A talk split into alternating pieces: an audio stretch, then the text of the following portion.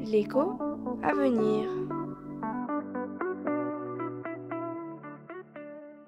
J'aimerais savoir quel est le lien entre cycle des affaires et cycle de la productivité. La productivité d'un pays étant définie comme le rapport du PIB par rapport à l'emploi, on peut s'interroger sur le lien entre croissance et emploi.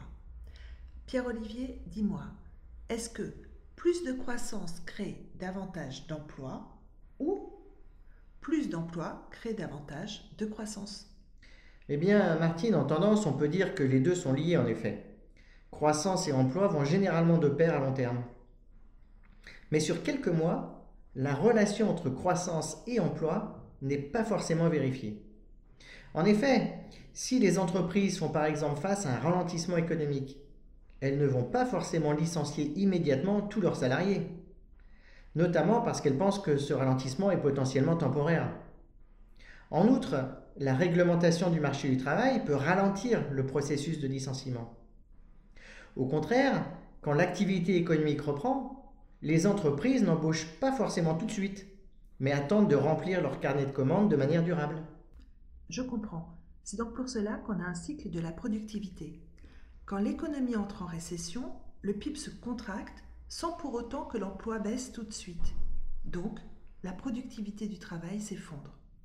Au contraire, en phase de reprise économique, le PIB augmente alors que l'emploi reste stable, voire continue à baisser. Donc, la productivité explose alors à la hausse. Tout à fait, Martine. C'est pour cela que les variations de productivité sont très importantes autour des retournements et des reprises économiques.